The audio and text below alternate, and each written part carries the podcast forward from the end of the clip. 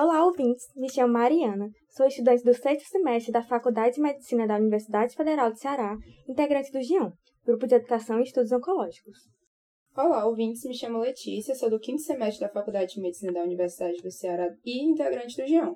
Hoje, eu e minha colega Mariana iremos conversar sobre o câncer de próstata e a campanha de Novembro Azul com a doutora Conceição Dorneto. Primeiramente, vamos conhecer um pouco da nossa convidada. A professora Conceição é médica patologista e urologista mestre em Urologia pela Universidade do Estado do Rio de Janeiro e doutora em Cirurgia pela Universidade Federal do Ceará. É professora associada 3 para o curso de Medicina, pesquisadora e docente permanente do Programa de Pós-Graduação em Ciclo Senso em Patologia e do Programa de Pós-Graduação em Ciências Médico-Cirúrgicas, da Faculdade de Medicina da Universidade Federal do Ceará. Atualmente coordena o Programa de Atenção à Saúde do Homem na UFC, diagnóstico precoce das doenças da próstata e é professora da disciplina de anatofisiopatologia. Primeiramente, doutora, eu gostaria de agradecer por aceitar o nosso convite. E para introduzir o tema, a senhora poderia explicar para o nosso público o que é a próstata e qual a sua função no organismo masculino? Mariana, Letícia, agradeço o convite e gostaria de cumprimentar também os ouvintes. Bom, a próstata ela é um órgão muito importante. Ela produz o líquido seminal, aquele líquido que sai durante a relação sexual. E a próstata ela é a razão né, da nossa existência, porque ela, junto com o espermatozoide, ela vai promover a fecundação do feto, formando né, o embrião e daí todos nós, né, vamos nascer. Então é importante aquele líquido seminal, ele é muito importante para a fecundação. E a próstata ela é um órgão é, masculino. Muitas vezes as mulheres perguntam: e aí, nós temos próstata também? Não, só o homem tem a próstata. E a não ser que seja uma condição especial de uma intersexo, mas só o homem tem a próstata e ela está localizada logo após a bexiga, bem na base da bexiga. E a uretra, que sai o xixi no homem, ela passa por dentro da próstata e ela fica bem ali, até o tamanho de uma ameixazinha, uma castanhazinha, não é grande não. E depois ela pode, né, no futuro vir a crescer. Nossa, que interessante, professor. Eu acho que nem todo mundo sabia sobre isso. E agora, voltando para a nossa temática, como acontece o câncer na próstata? Haveria algum local nesse órgão específico para seu acontecimento? Bom, o câncer de próstata ainda não se conhece exatamente porque ele acontece. Existem alguns fatores de risco, como a idade. O câncer ele aparece numa idade mais avançada, né? Sendo numa idade mais avançada, é preciso então ficar atento a todos os pacientes acima de 40 anos para que possa fazer a prevenção. O câncer de próstata normalmente ele aparece na periferia da próstata e ela tem um contato íntimo com reto lá no intestino, final do intestino. E por ela aparecer nessa região periférica, por isso que se sempre recomenda o toque retal. Ainda é recomendado o toque retal. E como fator de risco também existem algumas discussões a respeito da carne vermelha, que é muito consumida em países nórdicos. Naquela região a incidência é muito alta do câncer de próstata. Considerando o câncer de próstata como a doença mais incidente no mundo ocidental, nos países ocidentais, depois do câncer de pele, é importante então a gente ficar atento a outros fatores de riscos ambientais relacionados a essa população de interesse. Bom, professora, a senhora comentou um pouquinho sobre os fatores de risco, né? Hum. E qual seria então a melhor forma de prevenção desse câncer? Bom, a prevenção, muitos confundem diagnóstico precoce com a prevenção. A prevenção, existem alguns estudos a respeito de alimentação, ou seja, comer mais frutas, mais legumes, ter uma vida saudável, não fumar, não beber, porque tanto o fumo quanto o álcool, eles podem também predispor ao câncer de próstata. Então, a prevenção, ou seja, evitar que ele incida na próstata. Mas como não se conhece muito a respeito dos fatores de risco completamente, então a gente não só deve ter uma vida mais saudável com exercícios físicos, alimentação adequada, menos embutidos, comer mais frutas, mais legumes, mas também fazer o diagnóstico precoce, ou seja, fazer o exame uh, a cada ano a partir dos 40 anos. Assim, a gente recomenda a partir dos 40 anos porque pode ter na família câncer de próstata e, e quando você tem na família câncer de próstata em indivíduos jovens, é preciso que se faça né, os exames a cada ano a partir dos 40 anos. Certo, professora, a senhora falou um pouquinho do diagnóstico precoce, ele vem muitas vezes justamente pelo rastreamento. A senhora podia dizer, então, quando, para quem funciona o rastreamento? Falando dos próprios exames também que são utilizados para isso?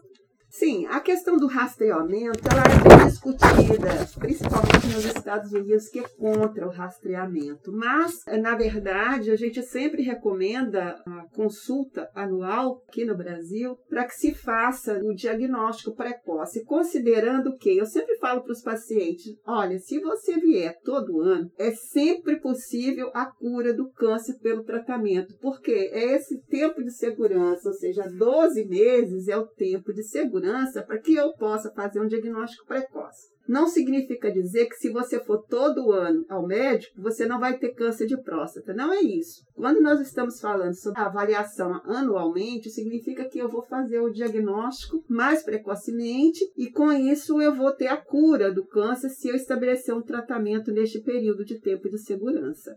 E o diagnóstico precoce em nossa comunidade, em nosso país, é com toque retal e a dosagem do antígeno prostático específico. Nós temos outros exames que podem ser feitos a partir de uma avaliação destes dois exames, que vamos supor que você encontre alguma alteração no toque retal ou na avaliação do PSA, e você pode partir para outros exames mais específicos. Certo, muito bom, professora. E para falar um pouquinho para o nosso público, existe algum sintoma relacionado a esse câncer de próstata que deixe a pessoa em mais alerta? Na verdade, se você tiver algum sintoma pelo câncer de próstata em si, geralmente ele está um câncer avançado. Então, o câncer de próstata ele é silencioso, como a maioria dos cânceres. Então, é uma proliferação celular, ou seja, começa pequenininho, uma coisa invisível que vai aumentando, proliferando e vai crescendo. E é num crescendo que ele vai comprometer. E como eu disse para vocês, a próstata, ela fica numa região muito estratégica, ela fica abaixo da bexiga e a uretra, ela passa por dentro da próstata próstata. E se esse tumor ele for crescendo e ele está localizado no parênquima da próstata, ou seja, no tecido da próstata, então o sintoma vai ser sintomas urinários, sangramento. Mas quando esse sintoma ele aparece, o tumor já avançou e já atingiu a uretra, porque eu disse para vocês que o tumor começa na periferia da glândula, então ele vai crescendo, crescendo e pode chegar até a uretra, trazendo uma sintomatologia importante.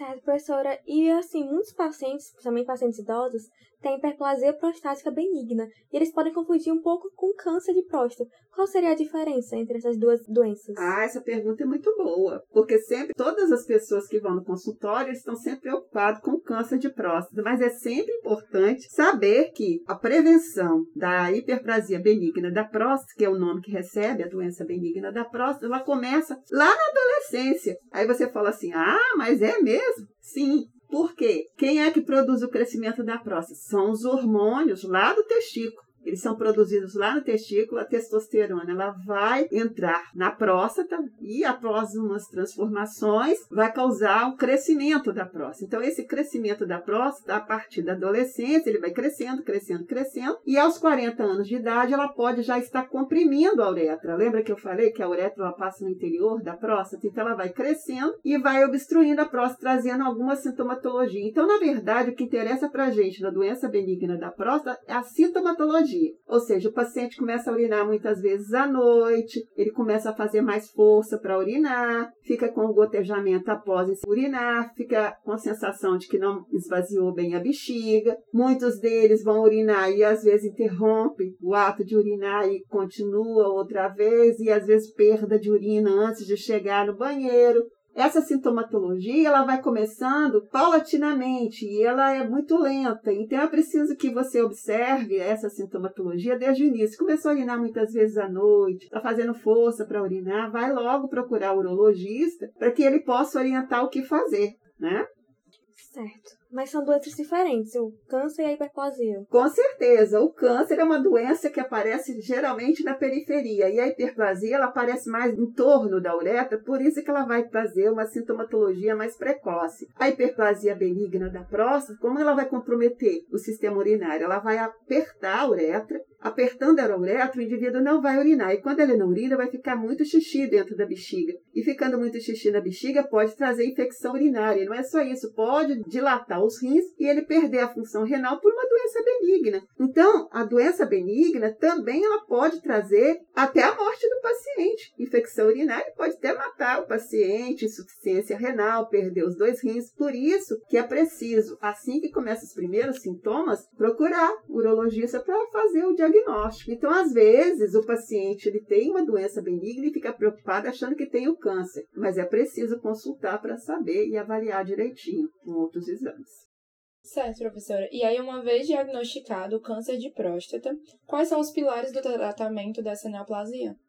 O câncer de próstata vai depender do momento do diagnóstico. Se o paciente é um paciente que sempre está no médico, começou a fazer suas consultas precocemente, aos 40 anos de idade, o tratamento ele vai depender de onde está o tumor e do tamanho do tumor. Então, se é um indivíduo jovem que o tumor é precoce, você pode fazer o tratamento com a cirurgia. A cirurgia, o que é? Você retirar completamente a próstata. Então, quanto mais precoce for o diagnóstico, mais facilmente ele é considerado curativo. O câncer de próstata ele tem cura. Alguns pacientes, por razões pessoais e de escolha, podem escolher também a radioterapia. A radioterapia também ela pode ser utilizada para tratamento do câncer de próstata. Mas do ponto de vista de curativo, o ideal mesmo é fazer a cirurgia, retirando a próstata completamente. Eventualmente, esses pacientes podem chegar para a gente com câncer avançado. Também tem tratamento.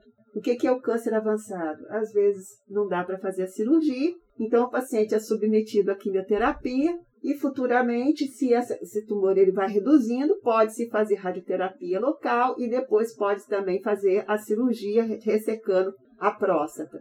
Mas, como eu falei para vocês, o ideal é fazer o diagnóstico precoce, que vai ser curativo. E claro que o tratamento com quimioterapia também pode reduzir o tumor e ganhar uma grande sobrevida. E esse paciente, se for um paciente mais idoso, às vezes ele pode morrer até de outra coisa que não do câncer de próstata. É bem interessante saber que tem várias modalidades de tratamento que vai se adequar para cada paciente. É algo bem personalizado. Mas, professor, a gente sabe que muitas vezes o tratamento oncológico, principalmente no câncer de próstata, pode afetar a sexualidade do paciente. Então, como é que os médicos podem ajudar nessa questão? Ah, essa sua pergunta é importantíssima, porque quando o paciente e médico vão conversar a respeito do tratamento, e isso tem que ser conversado, é preciso que o médico esclareça muito bem o tipo de tratamento e as consequências e as complicações que podem advir deste tratamento. Por exemplo, no tratamento da cirurgia, pode levar à perda da função sexual. Embora isso não seja 100% dos casos. Se for um tumor pequeno, pode-se preservar alguns nervos e o paciente preservar a função sexual. E isso aí é caso a caso. A outra complicação que pode haver é a incontinência urinária, ou seja, é a perda urinária sem que o paciente possa manter a continência. Mas ele pode ser ajudado. Existem hoje possibilidades de, se o paciente tiver uma disfunção sexual, estabelecer uma conduta de uma prótese periana para que ele possa compor né, novamente a função sexual. E ele pode também ser submetido a uma cirurgia de esfíncter uretral para que possa ter a continência urinária. Então, essa é complicação e tratamento. Agora, se ele for submetido à radioterapia por opção, dele, por medo dessas complicações, é importante salientar que mesmo com a radioterapia, ele pode perder a função sexual, porque a radioterapia ela vai lesar os nervos. Ela vai lesar o nervo e ele não vai perder a função sexual de imediato, isso vai ser um pouco mais tardio, mas também pode ter essa complicação. Quanto à continência urinária, essa é mais difícil de ser perdida na radioterapia, mas aí a opção vai ser pessoal do paciente, que né, a partir da conversa, da discussão entre médico e paciente, vai ser decidido isso. E essas complicações advindas do tratamento poderão ser conversadas e resolvidas. Professor, atualmente existem várias modalidades né, de tratamento, como a senhora comentou, mas como a senhora também reforçou, é muito importante o diagnóstico precoce dessa doença. Então, o que é o Novembro Azul e qual a importância da comemoração dessa data? Bom, o Novembro Azul foi um pouco de inveja do pessoal da Mama, né? Quem idealizou né, esse, esse, Novembro Azul foi mesmo inspirado na campanha do Outubro Rosa, e foi por uma médica. Né? Aliás, ela era uma paciente e acabou fazendo uma campanha e se tornou o mundo inteiro é uma campanha internacional e acabou o pessoal se inspirando no Outubro Rosa no Novembro Azul. Então, Novembro Azul é mais para lembrar a população e os pacientes e os homens para que eles possam, se eles não fizeram, fazer logo, porque o ano já está encerrando, estamos em novembro, né?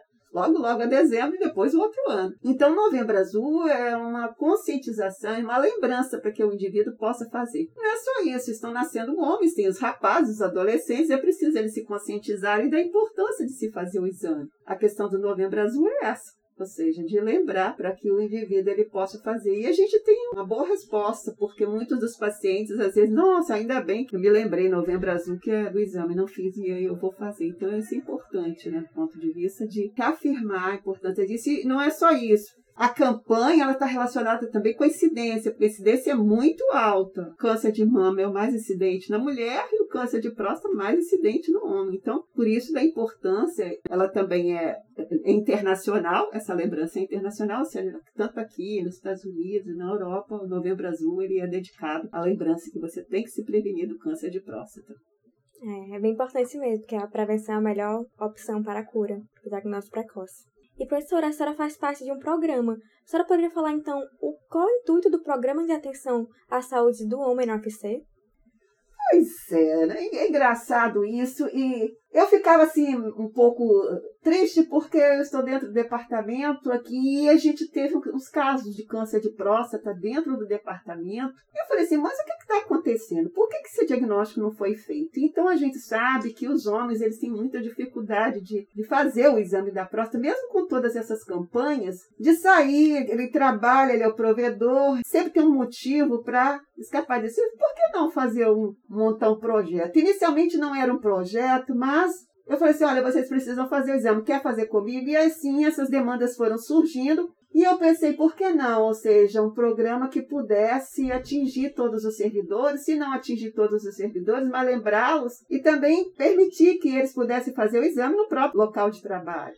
E aí, então, foi essa ideia de estabelecer esse projeto a partir de uma demanda local do departamento. A gente estendeu, então, para o Benfica, para o PC e para os demais campos de Fortaleza, para que eles pudessem lembrar disso. E ele se tornou um programa que inicialmente ele se destinava só aos servidores. Resolvemos então estender aos familiares dos servidores, porque a gente tem que lembrar que temos muitas servidoras. Então elas têm os maridos em casas, então para que elas pudessem, elas participam das palestras, para que elas pudessem trazer o seu marido, o seu pai, o seu irmão e viesse até nós para que a gente pudesse de alguma forma orientá-los. Então foi assim que surgiu o programa e o objetivo é também lembrar, se eles não quiserem fazer o exame com a gente, pelo menos o ano inteiro, estamos lá fazendo as palestras, orientando, folders, banners, ou seja, lembrá-los da importância de se fazer o diagnóstico dentro de uma instituição onde homens são esclarecidos e eles precisam se cuidar.